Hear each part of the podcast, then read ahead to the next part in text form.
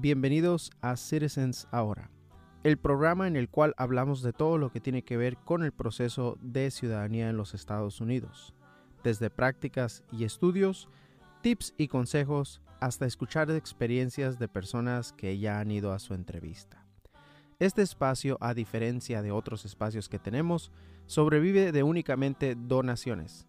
Por favor, considera contribuir o donar a este espacio para poder seguir haciendo podcasts como este.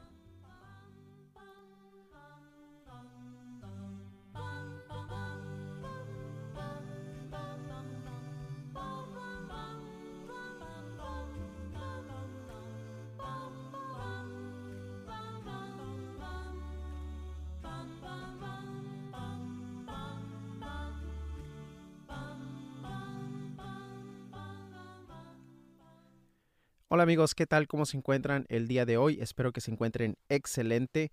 En esta ocasión eh, quiero hacer un audio, un podcast, pues estoy aprendiendo a hacer esto de los podcasts, contándoles cómo fue mi experiencia y cómo es que esta situación me llevó a comenzar a hacer contenido que más adelante eh, o que en este momento está ayudando a miles de personas. Quiero que tengan algo en cuenta. Todo esto que voy a narrar y contar es mucho antes de todo este contenido que existía en YouTube. Previamente en YouTube no había tanto contenido acerca de la ciudadanía. Eh, no es que yo haya innovado, pero sí veo que muchos ah, otros canales o muchas personas se han inspirado de los videos que he hecho para poder eh, hacer ellos un contenido a su estilo, me imagino, ¿verdad? Eh, y me da mucha alegría, me da mucha alegría eso porque hay más ayuda, hay más información, cosa que cuando yo estaba con mi proceso no existía. No había esta ayuda, no había estos videos, no había estas comunidades que se han formado y la verdad que era un camino muy solo, muy solitario. Previamente, eh, las personas no aplicaban mucho a la ciudadanía porque no había mucha información tanto de cómo es el proceso, de qué prepararse y cómo hacer la entrevista, ¿no? y fue el caso mío. De hecho, yo duré como unos ocho años de residente permanente antes de animarme a someter la ciudadanía. Pero bueno, déjenles cuento cómo fue todo, ¿no? Eh, cuando yo eh, quise someter la ciudadanía, fui con una persona experta, no era un abogado, pero es de esas oficinas de preparación de, de impuestos y que te llenan documentos legales, etc. Entonces yo fui nada más sinceramente a preguntar, un amigo me había recomendado que esa persona le ayudó a hacer ciertos trámites, entonces fui por medio de la recomendación y la verdad que desde que entré a la oficina eh, se sentía, siempre lo he dicho, como un hálito así como de ilusiones muertas, eh, se sentía así como un lugar, la verdad, muy bonito, muy limpio, pulcro, pero había una sensación, una vibra en el lugar. Y no soy así que digan muchas personas que, que siento así vibras en todas partes, pero esa parte se sentía así una especie como de depresión, como de de tristeza, ¿verdad? De sueños abandonados, de indiferencia, eh, terrible. Pero bueno, no le hice caso a mi intuición, porque es algo que no manejo mucho. Eh, pero bueno, dije, a lo mejor tuve un mal día, o estoy exagerando, o son los nervios de cómo me siento, la adrenalina eh, del proceso, etc. Ya, con esperando en la sala, pues de espera, válgame la redundancia, entró la secretaria de la persona encargada y me dijo, oye, este, ¿cómo le puedo ayudar? ya le expliqué cómo lo que venía por medio de la recomendación y que quería someter mi ciudadanía. Bueno, eh, me dijeron, espera unos instantes. La secretaria, muy amable, muy amable, sinceramente, no se portó grosera ni nada. Ya entré.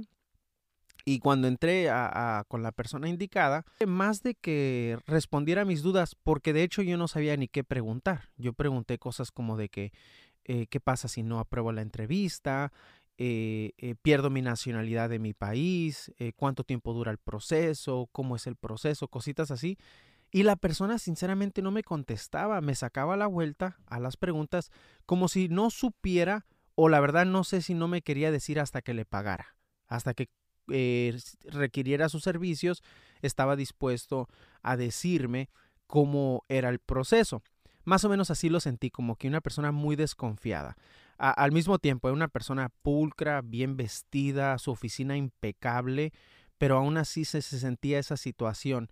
Eh, y la verdad yo fui muy amable, eh, iba con, con, la finalidad, ¿verdad? O con la intención, mejor dicho, de humildad, de preguntar. Eh, no iba yo ni prepotente, ni exigiendo, nada, y más porque iba recomendado. Entonces esta persona explicó muchas cosas, nada que ver con la ciudadanía. Me habló de otros temas. al final del día es como cuando estás tratando de hablar con una persona que te quiere vender algo a la fuerza. ¿verdad? Que no contestas tus preguntas y cualquier pregunta que tú lo haces regresa al, bueno, págame y ahorita te explico. Entonces yo desde el principio iba con la finalidad de pagar, o sea, yo no quería nada gratis y le dejé saber, si quieres ahorita firmo y regreso.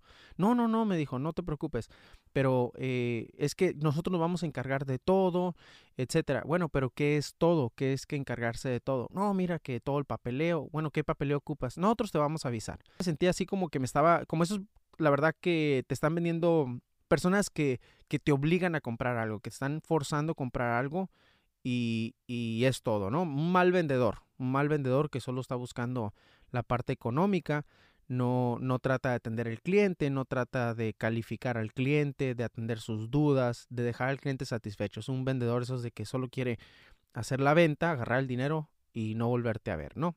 Entonces, aún así, Aún así, fíjense, ¿eh? aún así, sabiendo y sintiendo esa situación, aún así no hice caso a mi intuición. Me dio muy mala espina, pero aún así dije, ¿sabes qué? No, es por la, por cómo me siento, por los nervios del proceso, eh, porque voy a empezar algo que me incomoda. Bueno, dije, no importa. Me cobró una buena cantidad por hacerlo, muy buena cantidad, muy bien sus honorarios los cobró. Pero bueno, dije, es un paso que tengo que dar. Este, este paso que tengo que dar lo tengo que hacer por mi familia, por mí, eh, por la situación que estaba viviendo el país en ese momento. Estamos hablando hace eh, por ahí del, entre el 2017 y 2018. Todos los inmigrantes en Estados Unidos, pues estábamos eh, en la incertidumbre, ¿qué va a pasar con nosotros? ¿No? ¿Qué va a pasar con nosotros? está cambiando el país, están cambiando las leyes. Entonces dije, no, ¿sabes qué? Yo no me voy a arriesgar, no voy a esperarme a que venga un cambio drástico y ahora sí ya no puedo hacer nada. Eh, y, bueno, pasó algo, pasó algo en la oficina. Cuando yo estaba firmando mis papeles, estaba una persona muy molesta. No sabía la verdad eh, por qué. Y no soy de esas personas que se pone a ver los problemas de otras personas, ¿verdad? Pero nomás miré que estaba muy molesta y que la secretaria le, le, regresó o le dio dinero, no sé si le dio su cambio, pero una buena cantidad de dinero y la persona se retiró muy molesta, a un lado de cuando yo estaba firmando. Entonces, todas esas alertas tenía, pero aún así firmé. Bueno, hice el trámite, ¿verdad? Ya me regresé a mi casa con los nervios de punta, igual con la incertidumbre. El señor me dijo que me iban a mandar material de estudio, eh, eh, de que estudiara, eh, etcétera. No me explicó que había 100 preguntas, no me explicó nada. Me dijo que él me iba a mandar todo cuando lo necesitara.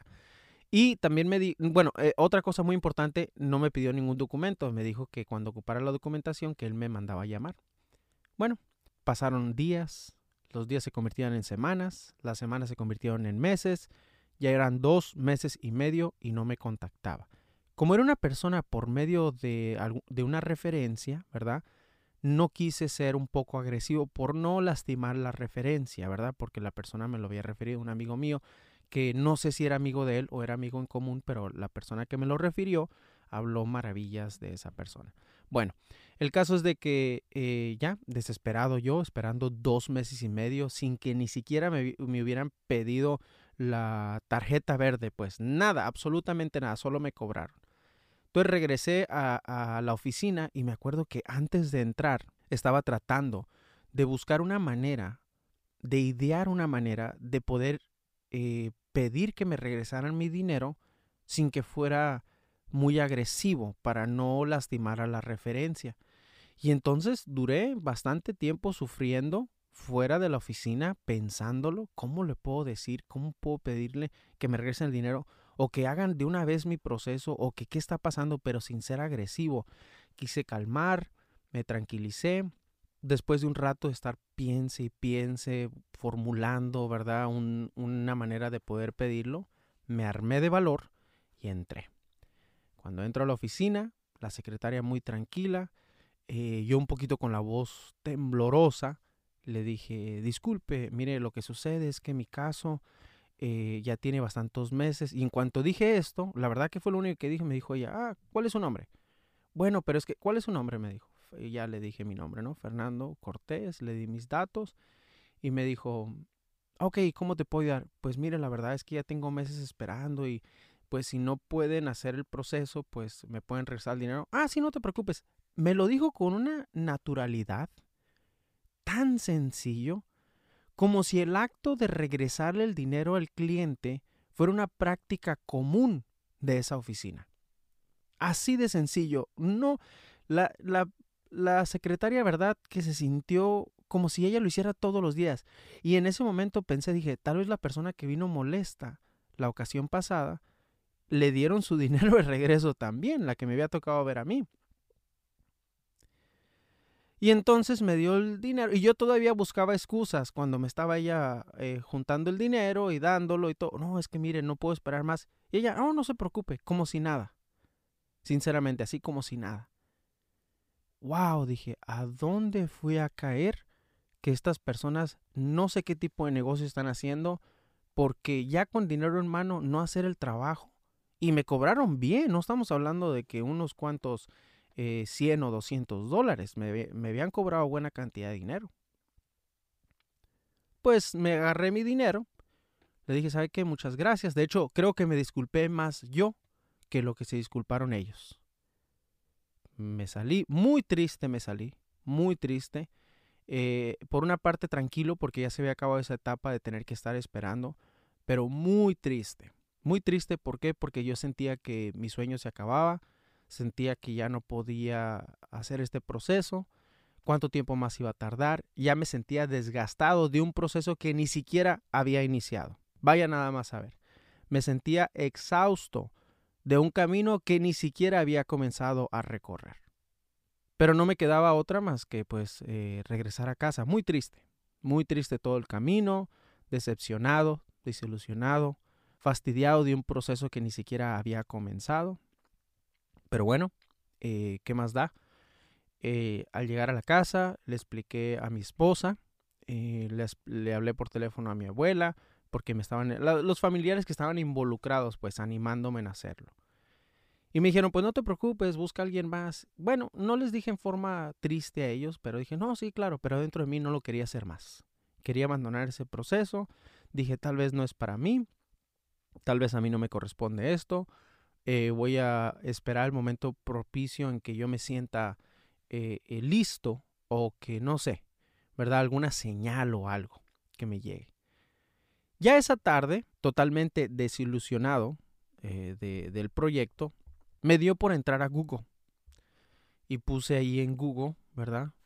proceso de ciudadanía que tanto tarda. Y entonces empecé a ver la información, empecé a ver que había una N400, que es la que se llenaba, que eran preguntas muy sencillas. Comencé a ver que era un pago que se hacía. Comencé que había después que ir a una cita a tomar huellas. Empecé a ver que había 100 preguntas que había que aprenderse. Comencé a ver que era una entrevista en la cual hacías una plática, una conversación con el oficial. Pensaba que era una conversación que podía ser de cualquier cosa. Entonces dije, uh, mi inglés tiene que mejorar mucho. Tenía un poco de inglés, pero la verdad que no tenía lo suficiente como para mantener conversaciones. ¿Qué tal si el oficial me empieza a hablar de palabras que no manejo? Y pudo más, les diré, la curiosidad que el temor. Decidí imprimir una N400, empezar a llenarla. No había un canal de YouTube que, que tuviera como, ah, sí se llena la N400, pero vi que eran puras preguntas personales. Tenía unas que otras preguntas que no sabía qué poner pero bueno, al final del día esas las dejé en blanco. Y le dije a, mi esposa, ¿verdad? Que, que yo iba a llenar mi propia aplicación, que no iba a pagar a nadie y que le iba a mandar y que pasara lo que tenía que pasar. Y pues mi esposa ya acostumbrada, ¿verdad? A, que cuando se me mete una idea es muy difícil que, se me, que me saquen de esa idea.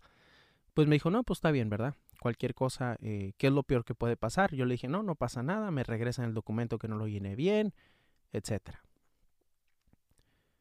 Bueno, se me ocurrió en esos días, la, antes de enviar la N400, la idea muy importante que de hecho yo siempre recomiendo a todas las personas que hagan, fue ir a donde otra persona a que revise mi N400 antes de enviarla. O sea, no me va a cobrar por el proceso, simplemente cuánto me cobras por revisarla. Y fui a donde José, José Barajas. De hecho, ustedes no sé si han visto un video en YouTube, hice un video con él respondiendo preguntas.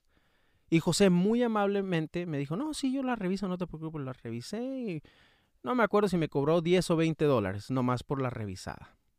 Ok, me dijo, me, me dijo, hiciste un excelente trabajo y respondió las dos preguntas que tenía. Yo con mucho gusto pagué esos 20 dólares y hubiera pagado más sin ningún problema. De hecho, me llenó, me dio un folder, me dijo, mete aquí la información que ocupas, lo cerró y me dijo, lo vas a enviar, me dio la dirección de lo iba a enviar y hasta me dio un disco con las 100 preguntas. Cosa que no, que no utilicé, bueno, por ahí lo tengo todavía. Y envié, envié mi paquete. Envié mi paquete, dije, claro que lo voy a hacer. Eh, fíjense cómo eh, unos días antes estaba disolucionado y ese mismo día que tenía la disolución me animé a hacerlo. No tardó más que una semana en llegarme la carta de que habían recibido mi caso y otra semana más en llegarme una cita para las huellas dentro de un mes. Fui a las huellas, súper nervioso, no sabía qué pasaban las huellas. Nomás entré, Llené la documentación, rápido, unas preguntas generales, pues. Pasas, te toman tus huellas, nada más. No ocupas ni hablar mucho inglés y me dieron un panfleto, un libro con las 100 preguntas. Regresé a casa, eh, acostumbrado ya a estudiar, pues, otras cosas. Eh, hice las preguntas, las, las escribí en tarjetitas y por la parte de atrás escribí las respuestas. Y así me puse a estudiar las 100 preguntas, todo el día, todo el día lectura y escritura también todo el día. Porque en ese libro, al, final del libro, venían palabras que puedes escribir. Y entonces eh, practicaba las palabras, practicaba las palabras. Ya viendo en el internet, me puse, a me encontré unas oraciones, posibles oraciones que te podían poner a escribir. Formidable tenerlas, porque ahora me dedicaba no vas a practicar esas oraciones, ¿verdad? Rápido como al mes me llegó mi cita para la entrevista. Válgame Dios, no sé ni qué va a pasar en la entrevista. Estoy hecho un manojo de nervios. No duermo bien. Eh, súper nervioso. Y lo peor de todo es que todos esos nervios sin justificación alguna. Porque nada malo iba a pasar en la entrevista. Lo peor que podía pasar es de que no aprobara. Pero no me quitaban de ser residente. Seguía siendo residente permanente. Vaya, mi vida seguiría igual exactamente como la tengo en este momento. No cambiaría nada de mi vida.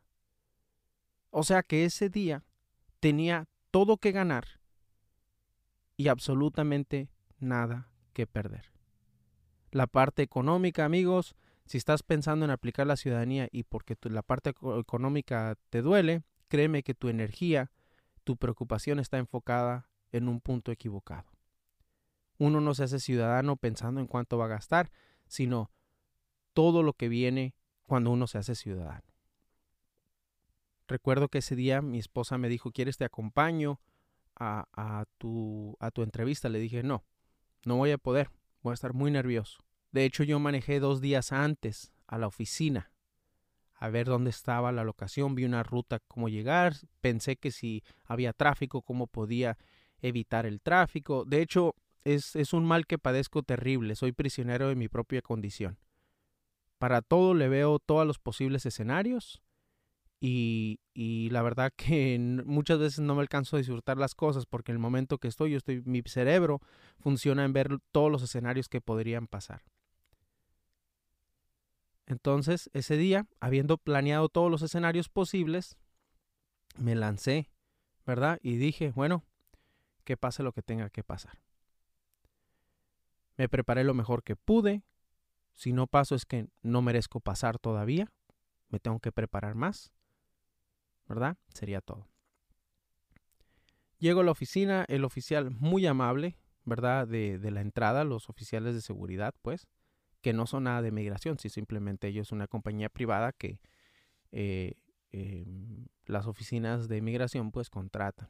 Entré, me hicieron quitar todo lo de metal, me subí a un elevador, Pasé, no me acuerdo ni qué piso era, y me senté.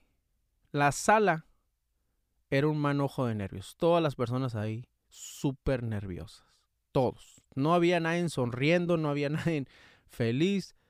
Todos estábamos con la cara así como de, de ansiedad terrible. Eh, los únicos tranquilos, claro, pues eran los acompañantes y luego los, los abogados nada más. Al estar esperando, había, eh, no sé si todavía está así su oficina ahí en San Bernardino, tres, cuatro puertas. Dos detrás de mí y dos a los lados. Y, los oficiales salen de diferentes puertas. Y luego un oficial y le llama. Salen los oficiales y uno llama por nombre y luego el otro por el otro nombre. Y entonces tenías que estar atento. Algo que noté mucho los oficiales vestidos como si fueran empleados del Home Depot. Nada malo, o sea, casuales. Eh, yo esperaba un oficial ya fuera como, como los que tiene inmigración cuando entra al país o siquiera de traje y corbata. Pero ni uno de los dos, era un oficial normal. Miraba que salían personas muy tristes. Me imagino que no habían aprobado su entrevista o no sé qué respuesta les hayan dado noté que había personas que iban a su entrevista y me di cuenta que iban a su entrevista porque les llamaban eh, y vestidos, mm, la verdad, hasta con shorts, pantalones cortos y sandalias. Entonces dije, estas personas no sabían a dónde venían o, o tal vez, no sé, ¿verdad? No les alcanzaba para algo más. Uno no sabe la situación de las personas, pero bueno, dije, ¿por qué no han vestido bien? Entonces me sentí como que yo iba vestido de más, yo llevaba mi saco, corbata. De hecho, una persona que estaba ahí pensó que yo era su abogado que habían mandado. Me dijo, ¿tú eres fulano? No, ah, es que estoy esperando a mi abogado. No, yo también vengo aquí al, al martirio. Yo también soy parte aquí de la, del que va a hacer su entrevista. Ah, bueno, me dijo una señora ya mayor. En estar esperando, recuerdo que mi pierna estaba temblando, ¿verdad? Temblando mi pierna, arriba hacia abajo. Y una persona que estaba enfrente de mí, cual no venía a su entrevista, me dijo, tranquilo, todo va a salir bien. Y le dije, mm, bueno, yo sé que todo va a salir bien, pero mi pierna no. Ella no entiende razones. Ya he querido razonar con ella y ella sigue. Y entonces me, me empezó a entrar una desesperación terrible en la sala. Quería salirme, pasaba el tiempo, miraba a gente salir triste. Dije, pues, ¿qué les hacen allá adentro? Ya, ya, me quería ir me quería salir de ese lugar. Ya dije, ¿sabes qué? Me voy, vengo otro día, no estoy listo, eh, eh, no sé qué voy a hacer en la entrevista. No. Y en eso recordé el caso de mi abuela. No sé si alguno de ustedes que está escuchando esto ha escuchado el caso de mi abuela, que ella eh, le, le correspondía hacer su proceso en español, pero se quiso preparar en inglés eh, y el día de su entrevista no llegó la persona que lo iba a traducir. Esto era antes de que yo aplicara la ciudadanía y ella había conseguido un traductor, ¿verdad? Que le iba a ayudar, eh, un intérprete pues, en su, en su entrevista. Pero al llegar al edificio no llegó el intérprete. Y a mi abuela la mandaron llamar y ella entró a la oficina y en la oficina le tocó un oficial anglosajón. Y le dijo, ¿sabes qué? No está tu intérprete. Eh, tienes dos opciones, te puedes ir a tu casa te mandamos otra cita, vienes con tu intérprete o te hago la entrevista en inglés. Y mi abuela dijo, no, pues hazme la entrevista en inglés, cosa que ella ya se había preparado. No sé por qué se le dio la idea, pero miren, le funcionó eh, su trabajo extra porque lo, necesitó y pasó su, su prueba ella. Entonces yo cuando estaba en la sala de espera procesando ese recuerdo de mi abuela, ¿verdad? De la valentía que tuvo de enfrentarse a su edad avanzada, que espero no esté escuchando esto mi abuela porque me va a regañar porque dije eso, pero bueno, a su edad avanzada, eh, no tanto abuela, no tanta, no tanta edad avanzada, pero bueno, a su, a su edad pues. Y entonces se animó a hacerlo y no, y no se dio por vencida. Ella pudo haber dicho, sabes que me voy, vengo otro día, pero no, se quedó en esa sala. Entonces dije, ¿cómo yo me voy a ir? ¿Cómo yo me voy a retirar de esta sala? No hay peor lucha que la que no se intenta. Entonces, esa motivación que me estaba dando solo, inspirado por aquella hazaña de mi abuela, en ese momento sur, sale el oficial y dice mi nombre. Dije, aquí es, bueno, en inglés, here. Me dijo el oficial, uh, please follow me. Y ahí voy. Pero en ese momento voy con la adrenalina de la inspiración del recuerdo de aquella hazaña de mi abuela. Muy amablemente dice el oficial, pasa, paso, se, pasa ella, se sienta y me dice, Fernando, eh, en inglés, ¿verdad? Fernando, vamos a iniciar su entrevista, por favor, eh, póngase de pie. Yo me había sentado. Levanta tu mano derecha, levanté mi mano derecha, hicimos el juramento, toma asiento. Me pidió mi pasaporte, me pidió mi tarjeta de residente, una identificación. Me hizo preguntas generales personales, muy, muy, muy generales. Mi dirección, y no me preguntó cuánto tiempo he vivido en esa dirección, mi nombre, mi edad, eh, si mis padres eran ciudadanos, y listo. Vámonos al, al examen de cívico. Me hizo seis preguntas, las cuales ahí tengo apuntadas. Me hizo leer Who was George Washington y me hizo escribir Washington was the first president. Las Have You Ever, alguna que otra me hizo nada más. Mi entrevista, amigos, duró ocho minutos cuando mucho. Y lo digo porque yo miré el reloj antes de entrar. Y le dije, wow, le dije, qué rápido. ¿Sabe usted todo lo que he sufrido por esta entrevista? Y se empezó a reír la oficial. Me dijo, así pasa mucho. Muchas personas piensan que es muy difícil, pero no es tan difícil, es más los nervios. Le dije, ah, ¿y, ¿y cuándo me van a dar el certificado? Me dijo ya, pues te tenemos que dar una cita. Y le di, yo le mencioné, dije, allá abajo tiene una sala donde hacen ceremonias. ¿No será que me puedo esperar a que me hagan la ceremonia? Y suelta la carcajada del oficial. No, me dice, no se puede. Bueno, muchas gracias, salí muy contento, le hablé a toda la familia, listo. Pasó como un mes y me llegó la cita para la ceremonia, que eran un mes. Me llamaron diciéndome que se había cancelado esa ceremonia, después me llegó otro correo al otro día, después me llegó una carta.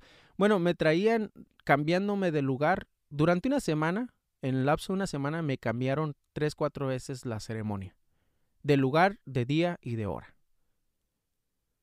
Al final ya me llegó que iba a ser en el Convention Center de Los Ángeles, en el centro de convenciones. Igual, era muy temprano, me dijeron que fuera solo, la carta decía, porque eran más de entre 3.000 a 5.000. Yo sé que hay una gran diferencia entre 3.000 a 5.000, son 2.000 personas, pero así decía la carta. Fui, recuerdo que me dolió increíblemente tener que pagar 20 dólares de estacionamiento, pero ya la misma gente que estaba ah, en la zona, que vivía en esa zona de Los Ángeles, había acaparado los lugares gratis. Entré, muchas personas, duramos mucho en entrar, eh, tuve la oportunidad de ayudar a una persona que no sabía inglés en su ceremonia porque le estaban pidiendo información general. ¿eh? La persona no hablaba nada de inglés, una señora de edad avanzada y pues le, le ayudé a traducir, le entregaron su documento, eh, todo. Nos sentamos, una ceremonia muy sencilla, pero porque había muchas personas. Y, y, y me pude dar, me gustó que hubiera miles de personas porque cada uno de nosotros, amigos, tiene su propia historia. Cada uno de nosotros tiene su propio recorrido en este país. Cada uno tiene su propio, pues, sufrimientos, alegrías, emociones. Eh, y, y, en ese momento lo pude ver porque había muchas personas. Unos llorando, otros eh, recordando cosas. Eh, recuerdo que una persona que estaba atrás de mí estaba contando todo lo que tuvo que pasar y sí, cierto. A algunos les toca más sencillos, otros más difíciles. Hay personas que han hecho sacrificios increíbles para poder siquiera nomás estar en este país. Nada garantizado, aquí no se garantiza nada. Hay personas que dejan todo y, y, y, se arriesgan a venir a este país donde nada se les regala. Aquí todo hay que ganarse a base de trabajo, de esfuerzo, de sacrificio. Y se podía ver, se podía ver en todas las personas ese transitar, ¿verdad? Eh, durante años para poder lograr su, su, meta. Yo lo tomé con calma, ya había pasado yo por, por la felicidad y me, convertí más como un observador en ese instante. Y pude apreciar más que mi propio proceso eh, la valentía que ha tenido otras personas. Y algo pasó en esa ceremonia algo pasó en esa ceremonia porque como que un switch eh, cambió mi forma de pensar y de ver las cosas. No sé si lo que me cambió fue la ceremonia en sí o ver tantas personas. Entonces salí del lugar me senté en, el, en el auto, recuerdo, eso sí, esta imagen la puedo ver como si la tuviera ahorita viva, eh, y miré mi certificado. Y me vino a la mente todas las personas antes que antes de mí que se esforzaron para yo poder tener esta oportunidad. El sacrificio que realizaron personas que no me conocen y también mi familia que me conoce. No pensé ni por un instante todo lo que había pasado yo, sino reflexioné y me sentí agradecido con las personas que no conozco y las que conozco que me dieron esta oportunidad. Y entonces sentí la necesidad de materializar esta gratitud. ¿Cómo? Ayudando a otras personas. Regresé a casa y dije, ¿sabes qué? Si hago un video explicando mi proceso, esto le va a dar tranquilidad a las personas porque van a saber cómo es el proceso. También voy a hacer un video de cómo estudié. También voy a hacer un video de cómo es la ceremonia. También voy a hacer un video motivándolos. Esos cuatro videos planeé y los hice. Me costó mucho trabajo. No tenía computadora para editar no tenía cámara, no tenía nada de audio, no tenía ni dónde grabar. Me fui a la librería de Ontario, California, no Canadá. Reservé el espacio, tomé mi teléfono y grabé de esa manera. Para mi sorpresa, estos cuatro videos tuvieron una gran eh, buena recepción. Había más personas como yo y entonces eh, me empezaron a pedir más videos. Empecé a pensar cómo puedo hacerle, cómo puedo poner esto, poner el otro. Bueno, como dicen en inglés, long story short, después de dos años, con más de 80 mil suscriptores, hemos podido ayudar a miles de personas. Amigos, uno nunca sabe cuál es el plan que tienen para uno. Si a mí esa persona que no me llenó los documentos me los hubiera llenado, yo no hubiera hecho videos en YouTube. Yo no hubiera ayudado a miles de personas. No estoy diciendo que sin mí esas personas no lo pudieran lograr. No estoy diciendo eso. Estoy diciendo que con el canal hemos podido tanto inspirar a otras personas que hagan otro contenido como darle la tranquilidad y darles a las personas algo didáctico y práctico de cómo es el proceso de ciudadanía. Esto ha dado mucha tranquilidad. Ha animado a que una persona anime a otra persona y otra persona anime a otra, es fácil. Y entonces se pasan. Y ahorita ah, me han mandado fotos y videos de que en escuelas de ciudadanía ponen mis videos. Yo no soy maestro, no tengo ni un título, ni jamás me haré pasar por uno. Y no es mi intención. Pero, de alguna manera, hemos podido ayudar a miles de personas. Y esto, amigos, nació en el momento que yo tuve mi certificado de naturalización enfrente de mí. Esto de hacer los videos y todo, el material de estudio sí me cansa, pero hay algo distinto dentro de mí. De que aunque me cansa, me siento optimista en hacerlo, me da energía, me nutre, eh, me da vida hacer este tipo de contenidos, ayudar a personas. Y no nada más por recibir gratitud, no nada más porque me dan mensajes de gratitud, los cuales agradezco mucho, sino eh, a veces no tengo ni tiempo de leer los comentarios, pero sigo trabajando, porque sé que sí sirven, sé que sí se puede ayudar a personas. Hubo un tiempo, no crean, en que estuve muy, muy estresado con muchas situaciones y recibí un mensaje, como esas cosas de que en el momento propicio, un muchacho me, dejó saber de que él comenzó a ver mis videos hace un tiempo y a él le urgía hacerse ciudadano, pero no se animaba porque tenía a su mamá enferma en su país de origen y no tenía quien la cuidara. Estaba su mamá sola.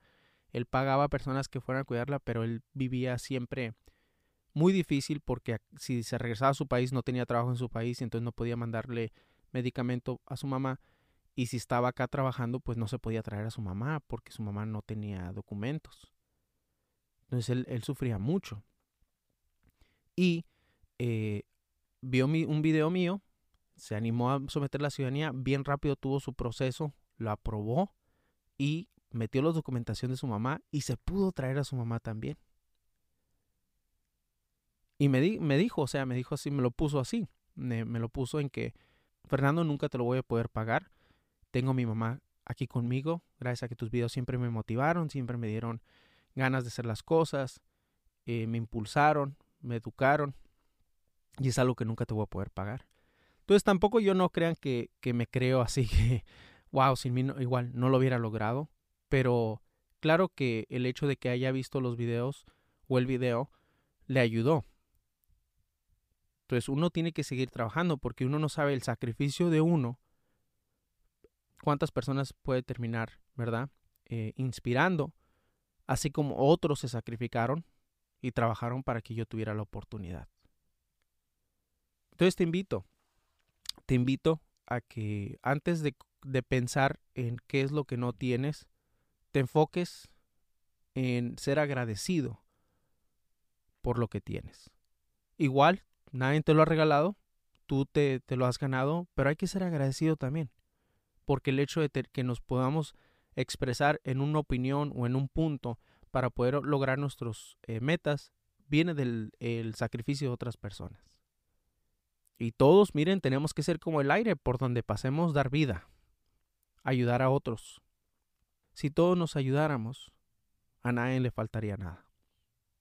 Sigue luchando, sigue luchando, no solo en las cosas de la ciudadanía, cualquier otra situación que estás, recuerda siempre, eh, confía en ti, confía en tu fuerza interior, confía en las capacidades que tienes, no te limites ni dejes que nunca nadie te diga que no lo puedes lograr. Nadie te puede decir qué puedes y no puedes lograr. Tú solo sabes que eres capaz. Y muchas veces ni siquiera tú sabes la gran capacidad que tienes. Por eso, yo creo en ti. Solo falta saber, ¿tú crees en ti? Muy bien amigos, eh, espero me acompañen en el próximo audio. Voy a tratar de estar haciendo más audios.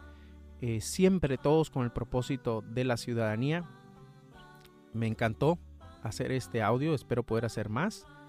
Y recuerden, si es posible que ustedes puedan contribuir, háganlo, porque este podcast se mantiene de contribuciones a diferencia de los otros espacios.